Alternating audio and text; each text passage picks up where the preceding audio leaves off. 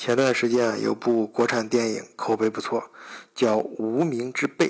啊。这个人呢，都要讲究一个名号啊，尤其是那些不是科班出身的底层的边缘小人物，哎，都想有个正式的编制。还有啊，你看那个小三啊，他不管嘴上怎么说，可是心里啊，他都想要一个名分。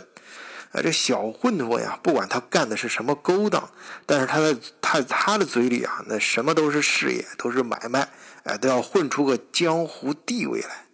那么这科鲁伯，哎，这个名号啊，在德国是个非常高级而且特殊的这样一个称号。它高级到什么程度呢？就一代人只能有一个科鲁伯。我跟你说个小细节啊，就是。那个上次咱们不是说讲到那个小女孩贝尔塔嘛？就是她啊，她老的时候，哎，跟她身边的护士说想见见儿子，哎，这护士说，哎，这你儿子正好来了呀，啊，这就在门口呢，哎，呃，但是那个老太太迟疑了一下，却说，哎，不见，不想见他，啊，他呀，就是这门口这儿子呀，虽然是他亲生的，是亲生的老三儿子，但是他没有家族继承权，哎。不能继承克鲁伯这个姓氏，哎，他想见的，他在这个感觉身体不行的时候，他想见的是真正的克鲁伯，哎，他要见那个，呃，有克鲁伯称号的那个儿子。这个特殊啊，我们刚才说的特殊，特殊到什么地步呢？啊，你要知道克鲁伯这个称号在德国乃至整个欧洲，或者说是这个世界上，哎，那几个领域里面。科鲁伯这个姓氏早就已经超越了一般家族的概念啊！人们甚至已经不单纯的把它看成一个姓氏啊。那么在历代科鲁伯当中，如果你不姓科鲁伯啊，就是你不是生下来是科鲁伯这家人，那怎么办呢？你怎么样成为一个科鲁伯呢？哎，这个呀就要取决于这科鲁伯家族是如何定义。他们自己家族的人，换一个视角，也许世界大不一样。以德国视角，晚醉为你评说天下事。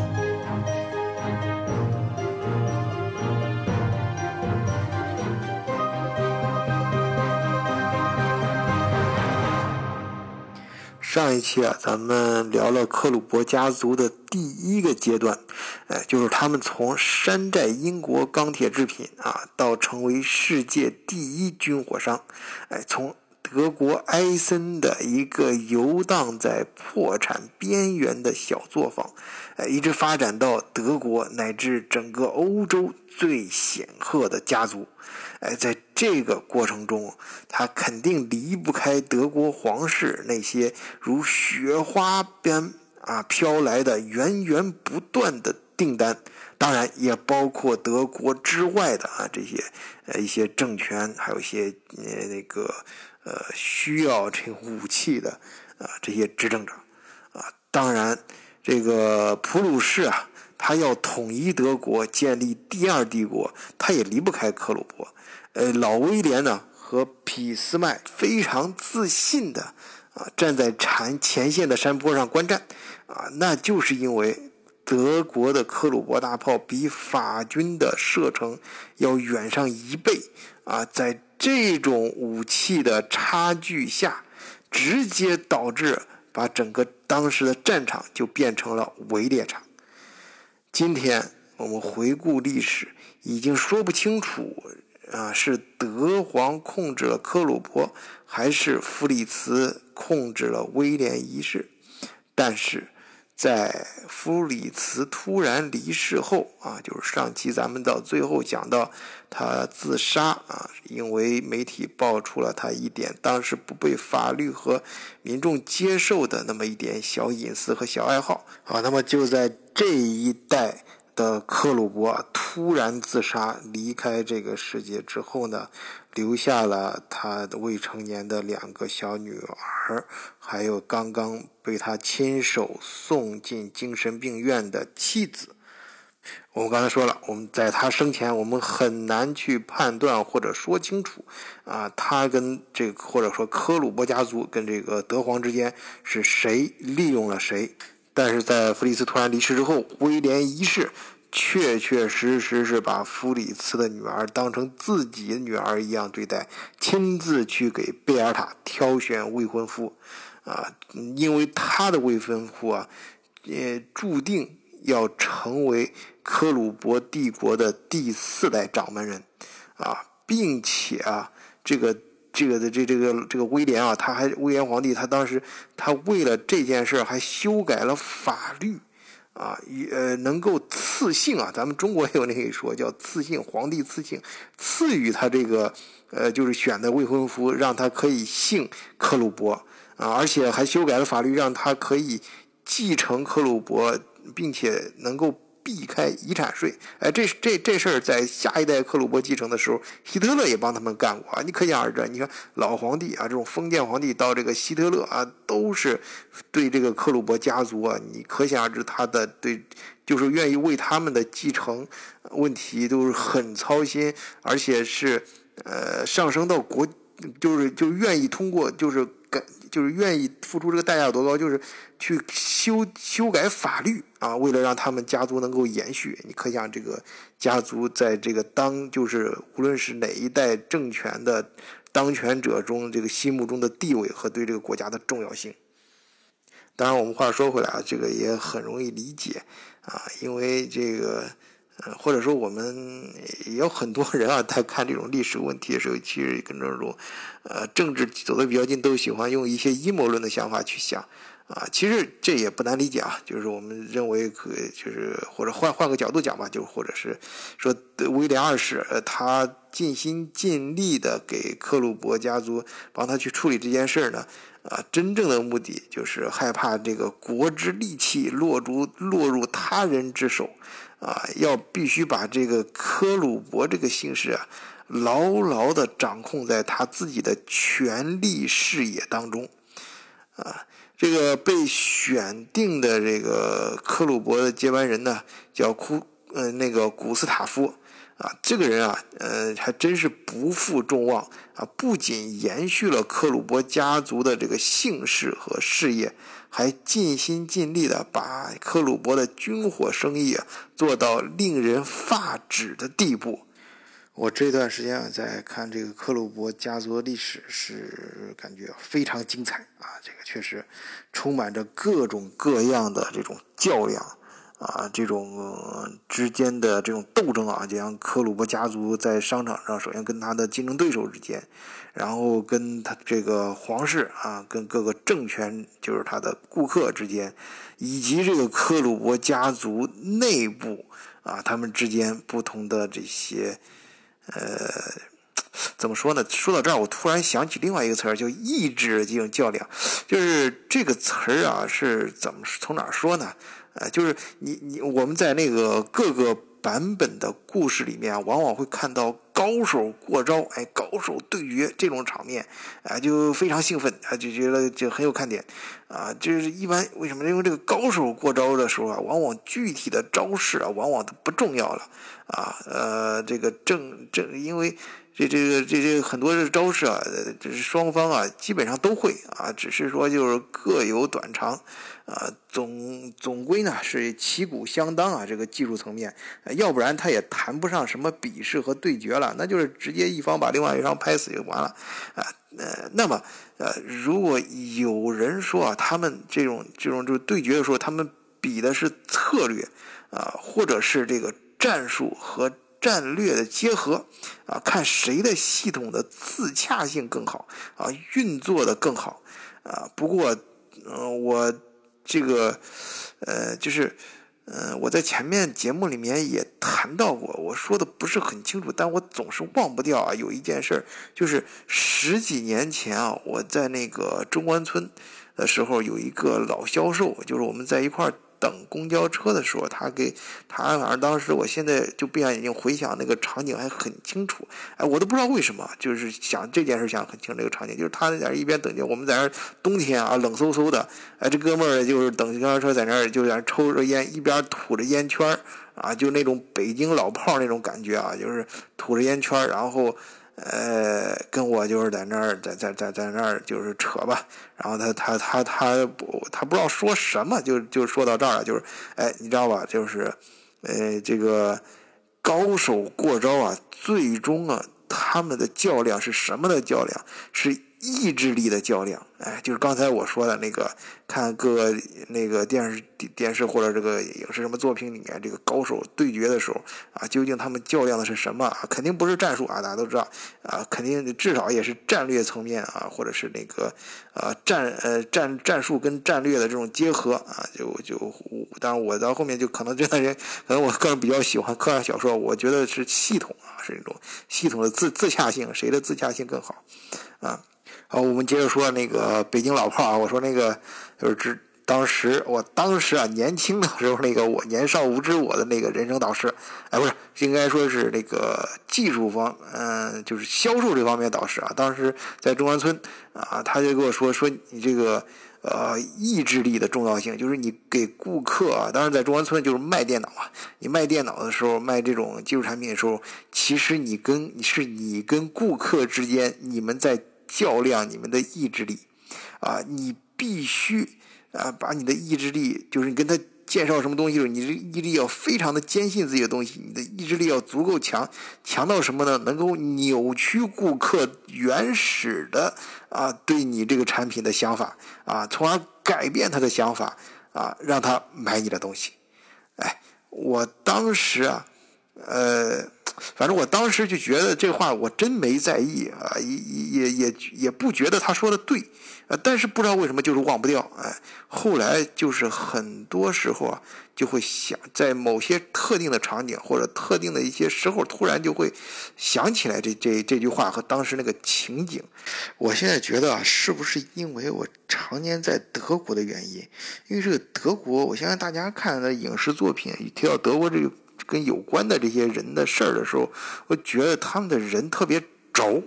啊，就是尤其是他们的电影里面有一种莫名其妙的悲剧感。呃，其实我突然回想，咱们中国啊这两年演的一些电视剧和影视作品，也也也经常有这样人物，尤其是一些大人物，好像都有都有都带点这个劲儿，啊，就是好像是一直在自己跟自己怎么较劲儿。啊，就是我一定要无论怎样把他培养成人，啊，打是亲骂是爱，无论怎样都要让你承认我啊，啊，或者是什么什么，反正是，可能正是这种，就是这种较劲儿啊，容易引起人们的某种共鸣，让让产生那个呃一些戏剧性的效果，把一些剧情就能推动起来。啊，不过怎么说，咱们还是回到现实中啊。这现实中啊，老人家也经常说那种呀，就是你要自己跟自己暗地里较劲儿啊，就是哪个人就是特别自己，呃，或者是那，我记得看听那个前段时间听单田芳那个评书里面也是讲这个黑话上头说要立棍儿啊，就是立棍儿，在在一些呃呃就是江湖里面啊，呃混混呢，就是那种。呃，就不太好的那些场场景里面吧，啊，呃，以前我，但是我在正面的啊，这是还是经常说正面，就是我以前记得到在北京那块有学那个学书法的地方，那个老师评价那些人的字儿的时候，啊，就是已经已经就有点名气的那些人啊，就说某某某，哎。他这字儿啊不行啊，就因为他怎么他都立不起来。哎，那谁谁谁，哎，那那从那幅字开始就行了，因为他立起来了啊。这个立起来啊，这这个我觉得这个立，他立的是什么啊？是靠的什么立啊？呃，我觉得就是刚才我可能说说的不是很，就是我自己到现在我就觉得我理解的不是很清楚，但是我总是忘不掉的啊，就是那个场景里面提到的那个意志力啊，那个北京老炮给我提的那那那个那那个词儿。这个我们接着回来说啊，说这个，我们接着说这个克虏伯家族啊，啊，这个可以看出每一代这个克虏伯啊，他的每一份坚持啊，或者说每一种意志力啊，其实啊，啊，不是看他最终。成就了什么啊，取得了多么了不起的成果，而是看他的代价是什么，他必须失去什么啊。当然也包括他不成功的时候，无论怎样，都需要看你支付什么样的代价啊，你能否啊支付得起这个代价，或者你是否做好了相应的准备。去让自己成为一个真正的克鲁伯啊！我们接着再说刚才那个古斯塔夫，就是被啊威廉皇帝亲自选定的啊克鲁伯的继承人啊。他的这个这个他的故事啊，我感觉印象最深刻的是有这么一小段啊，就是在一九二三年的时候，法国人占领了克鲁伯的工厂。哎，一个长官下令射杀这个克罗伯工厂的工人。这个时候啊，这个古斯塔夫哎就力排众议，立刻从柏林赶回来。啊，他主动站到这些所有员工的最前面。哎，法国人呢，当时立刻哎就把他关进了监狱。呃，当时这个我们上面提到那个贝尔塔，就是他的妻子嘛，她是克鲁伯家族的这个女儿。呃，她去探望自己丈夫的时候，她听到的第一句话就是：“你看，亲爱的，我终于成了一个真正的克鲁伯。”呃，他的后来他的儿子啊，就是阿弗雷德，当然在战。战二战结束的时候，这个整个希特勒就是跟，呃，纳粹有过关系的人，包括克罗伯，因为他给纳粹生产武器嘛，也都要在纽伦堡审判中要被审判。嗯，他呢当时是由于他的身体原因，就是没有办法当庭受审。呃，当时代表家族的就是他的儿子，也是他们选定和从小培养的这个克鲁伯家族的接班人阿尔弗雷德。阿尔弗雷德·克鲁伯，嗯，他在战后的时候，嗯，就完成了对德国贵族，就是这个，就是这个克鲁伯这个贵族啊的一次改造，啊，但在我看来，应该是一次飞跃。啊，如果说科古斯塔夫啊，他怎么也算是家族的一个倒插门女婿吧？啊，和家族还是有这个姻亲关系的啊。那么科就是阿尔弗雷德普，呃，就是阿尔弗雷德克鲁伯，他选定的接班人是既没有姻亲关系，也没有半点血缘关系啊，甚至他跟他选定的接班人认识的时间还并不长。啊，这种贵族的传承的基础和依据是什么呢？在我看来，完全是一种信仰，可能就是我刚才说的那个意志力的一种升华。阿尔弗雷德啊，是古斯塔夫的长子，他从小被选定和培养的接班人，啊，他算是第五个克鲁伯了，但是。啊，大家一定想啊，这个二战的时候，他，呃，因为他他这个第五克鲁伯这个身份是在二战的时候确认的，那么在二战之后，他就就是说他在二战之中是肯定是克鲁伯要生存下去，他肯定要支持了希特勒啊，估计走的还挺近啊，跟这个第三帝国啊，他在二战之后就没事吗？呃，没有被审判吗？哎，呃，他当时他父亲没法再定什么，那当时代表克鲁伯家族的就是他，那他当然被审判了，呃，而且他在二战中确实也支持了希特勒，跟第四帝国走的确实也挺近，而且审判之后他也被判入狱，啊，这一判就是十几年的大牢，但是，哎，没过两年就被这盟军呢给放出来了，为什么？因为在二战中。克鲁伯虽然是帮助了德国，啊，但是那个时候是德国是这个盟军的敌人，但是战后可就不一样了。随着冷战的铁幕拉下来之后，他们反而需要克鲁伯的名气和武器，啊，不管是虚的还是实的，克鲁伯跟他们。德国跟他们当时的就是克鲁伯所在那个德国，那半拉德国，跟他们盟军已经是在同一个战壕里了。德国需要被重新武装，克虏伯就此死灰复燃。也正是因为看透了这一点啊，这阿尔弗雷德在监狱里虽然闲着没事被关起来，但是可没少琢磨事儿。他把这一点还真是给琢磨透了。啊，所以啊，在监狱的时候，他当时他的弟弟啊，就给这也是，呃，很很有学问嘛。毕竟克鲁伯家族从小，呃，这个受到的知识正，呃，跟这个各种方面的培养还是挺到位的啊。人家是很不错的，就是至至少技术方面是很成熟的一个律师。哎，就给他说怎么能够避开这个把家产给保住。哎，不要让盟军给夺走，然后是咱们可以就是不承认那个法律，就是希特勒为他们制定的这个遗，呃，专门为他们制定的，嗯，能够避开遗产税这个法律，这样的话就是可以兄弟之间平摊这些财产，把起码可以保住大部分家族财产，然后把他们再变卖掉，哎，就是大家，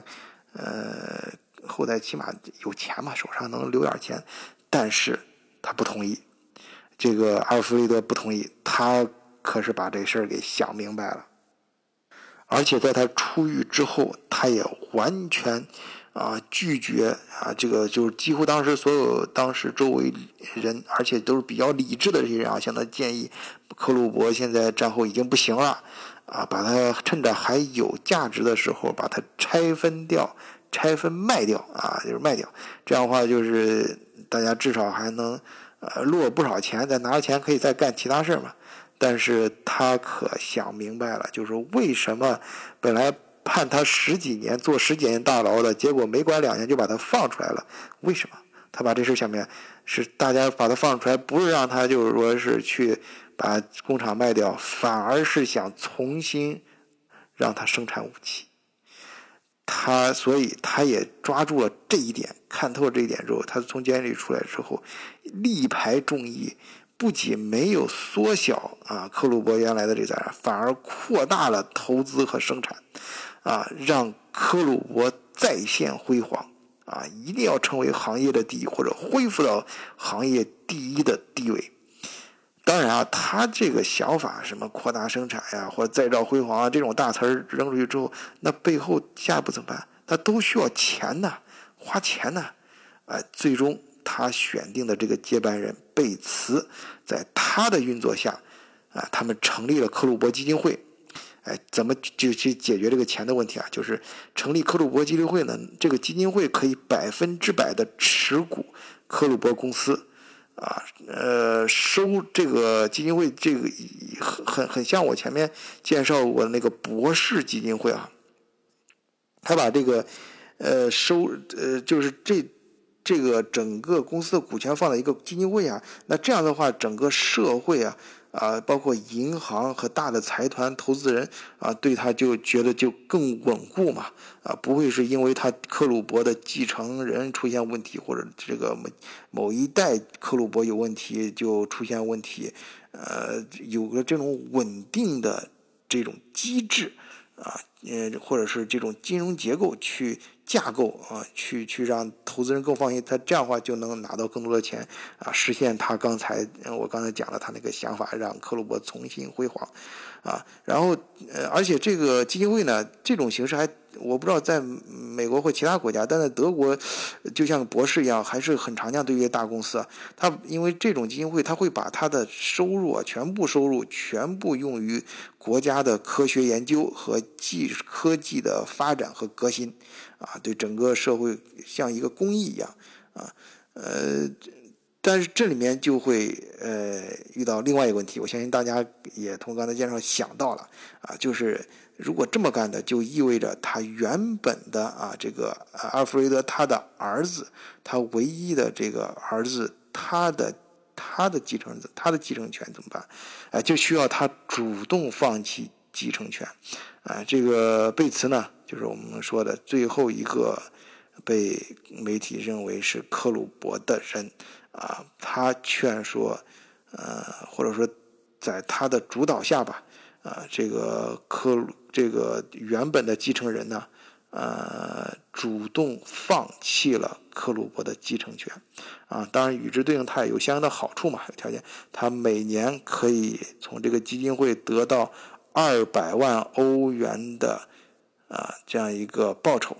啊，呃，当然与此对应的是，他要放弃当时市值二十个亿的科鲁伯，克鲁伯，嗯，这个。阿尔弗雷德·克鲁伯临终前啊，对贝茨说：“贝茨先生，你要当心，这个使命就是让他当基金会啊，克鲁伯基金会的主席。这个使命，他将永远不知道什么叫做退休。